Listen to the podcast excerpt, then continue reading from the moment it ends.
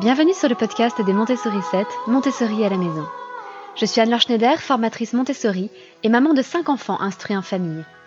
Ma mission, c'est d'aider les parents, les assistantes maternelles, bref, tous ceux que dans notre communauté nous appelons des souricettes, à mettre en pratique la philosophie Montessori chez eux, avec leurs enfants ou les enfants qu'ils gardent.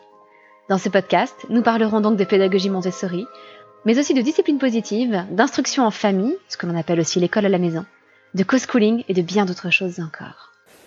Peut-être que parfois, votre enfant vous rend absolument dingue.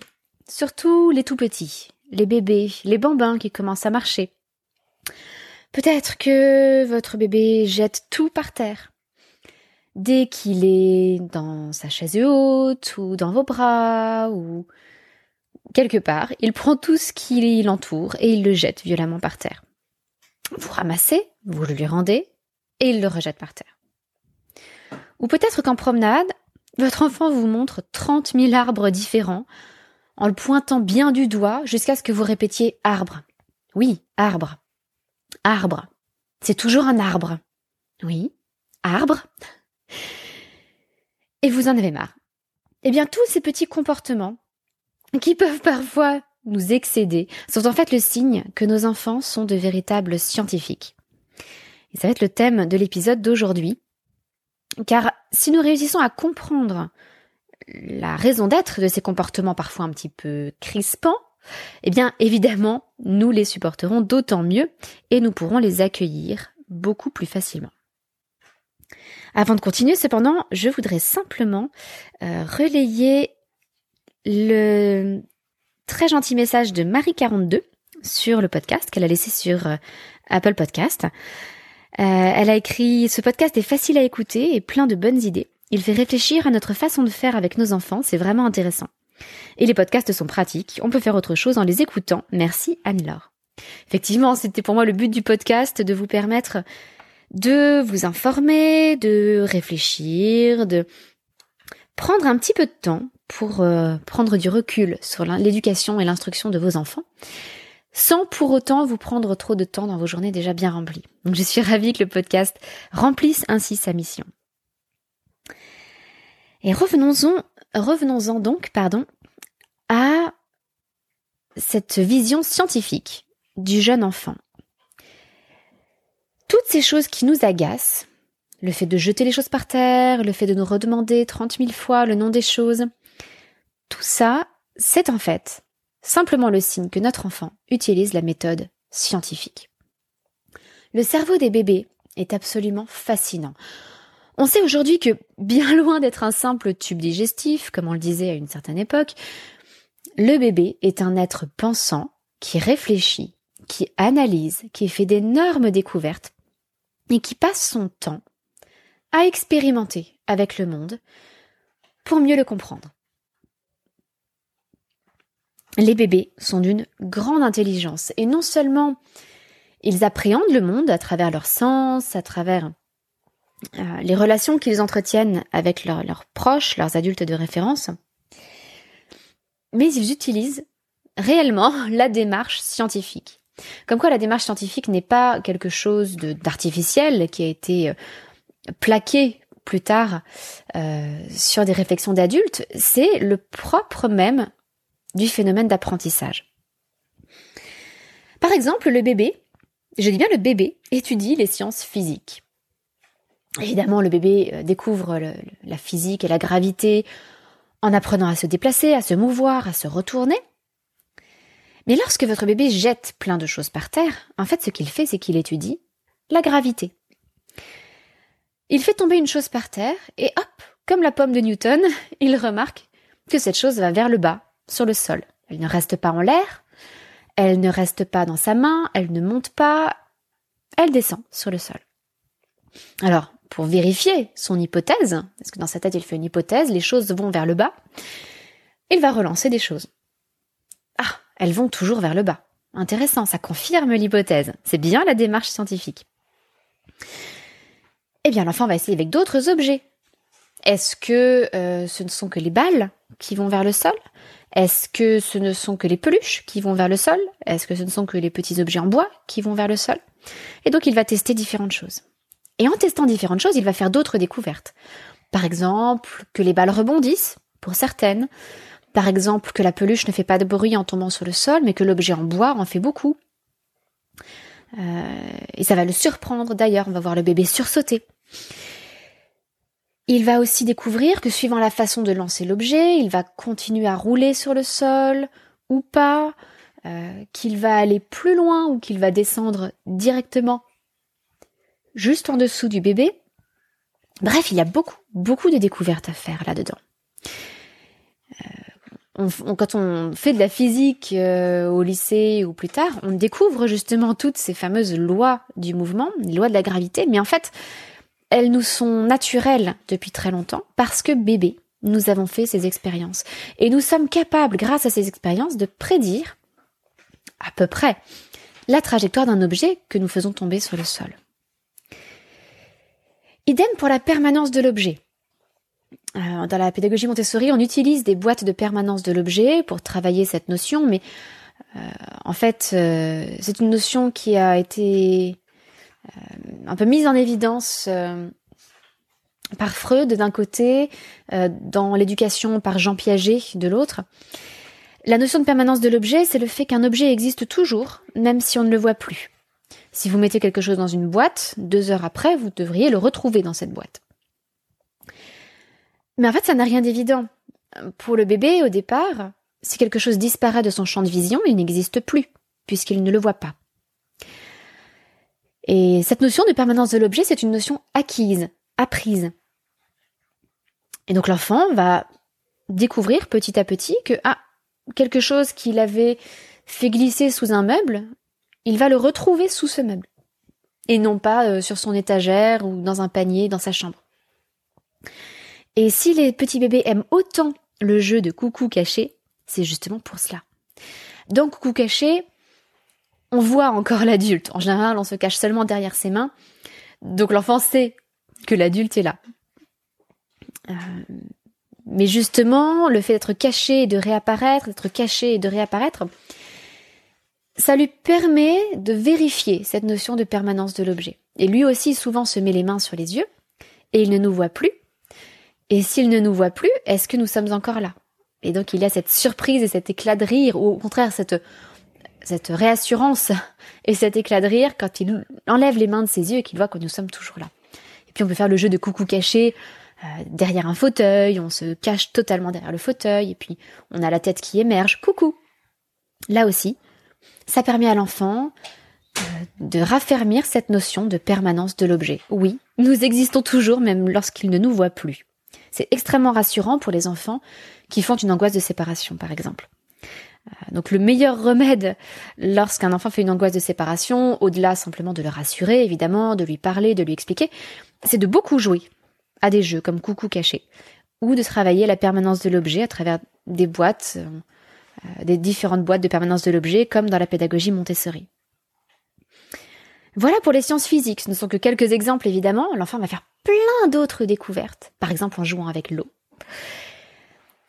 Mais notre enfant n'est pas qu'un physicien. C'est aussi un brillant linguiste.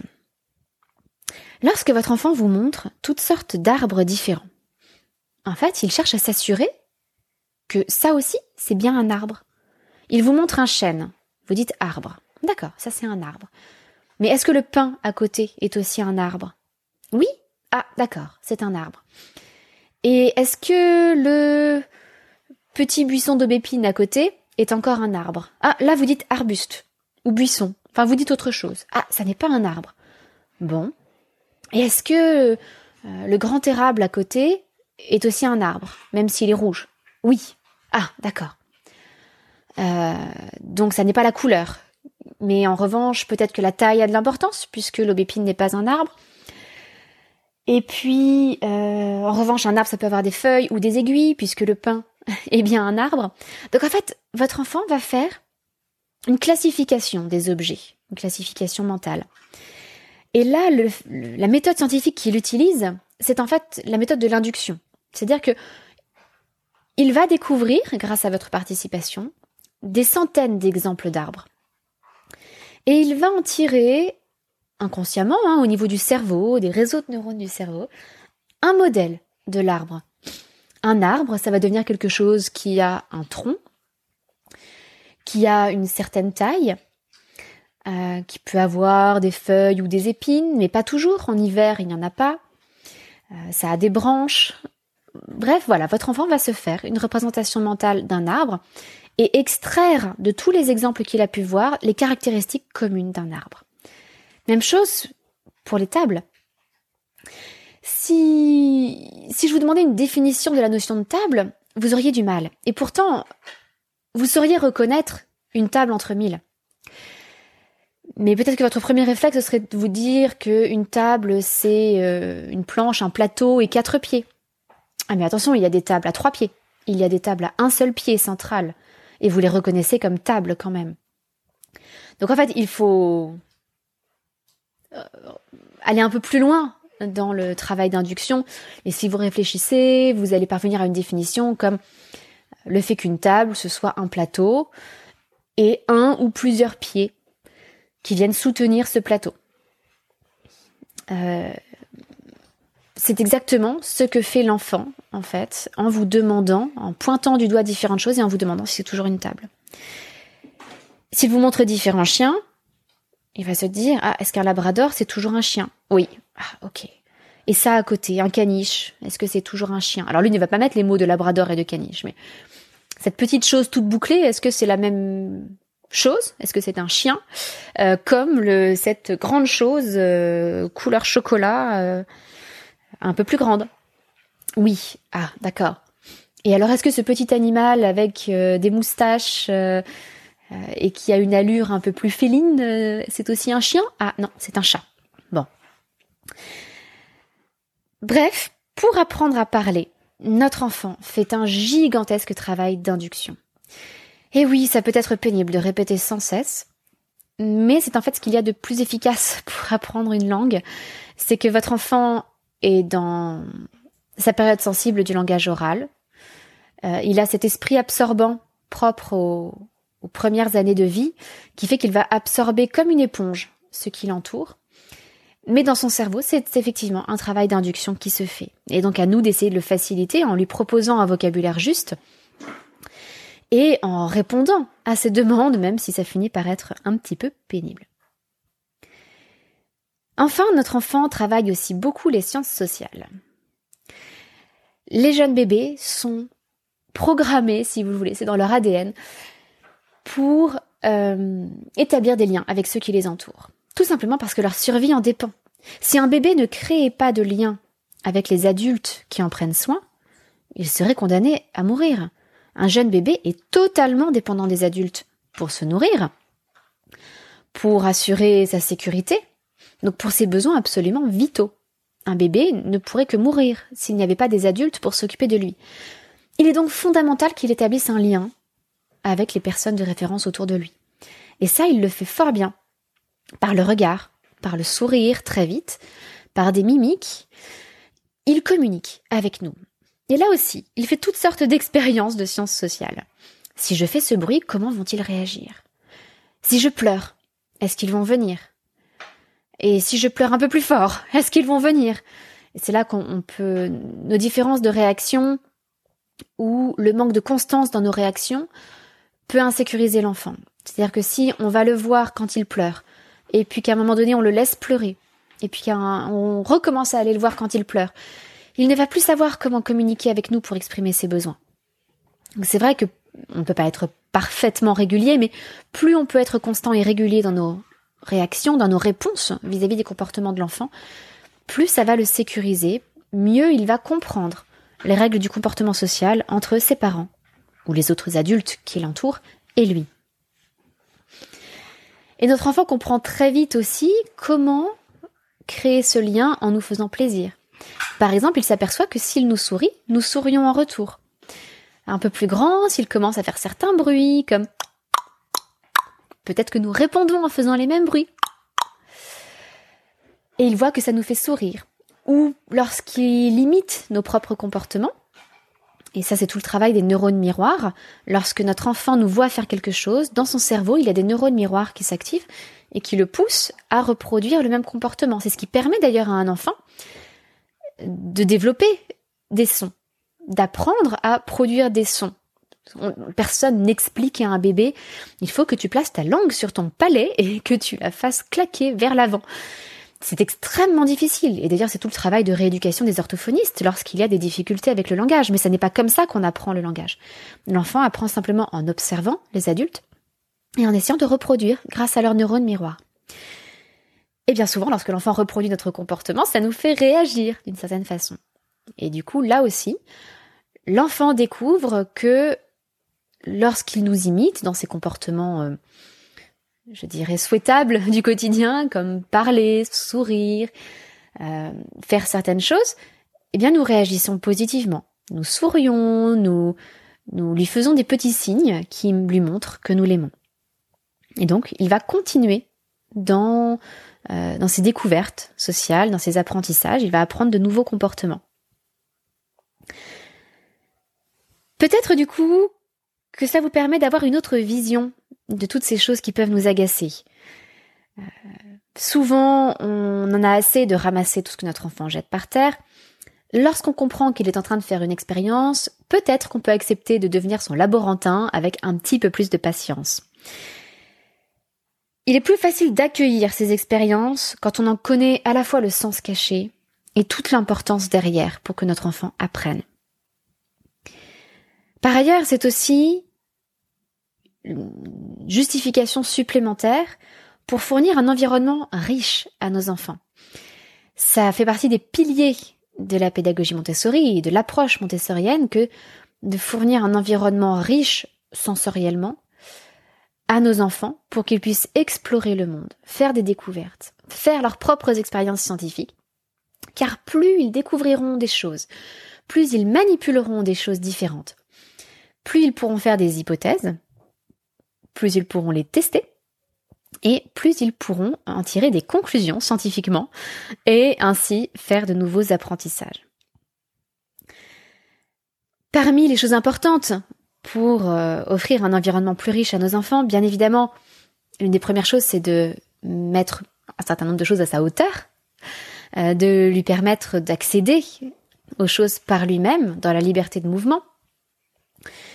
Et un aspect qui est souvent négligé, c'est l'aspect esthétique. Parce que là, je vous parle des expériences scientifiques, mais il est bon aussi que l'enfant fasse une expérience esthétique du monde, qu'il puisse être mis au contact de belles choses, découvrir l'harmonie, euh, la beauté, euh, l'équilibre dans les couleurs, les dessins, les formes, etc.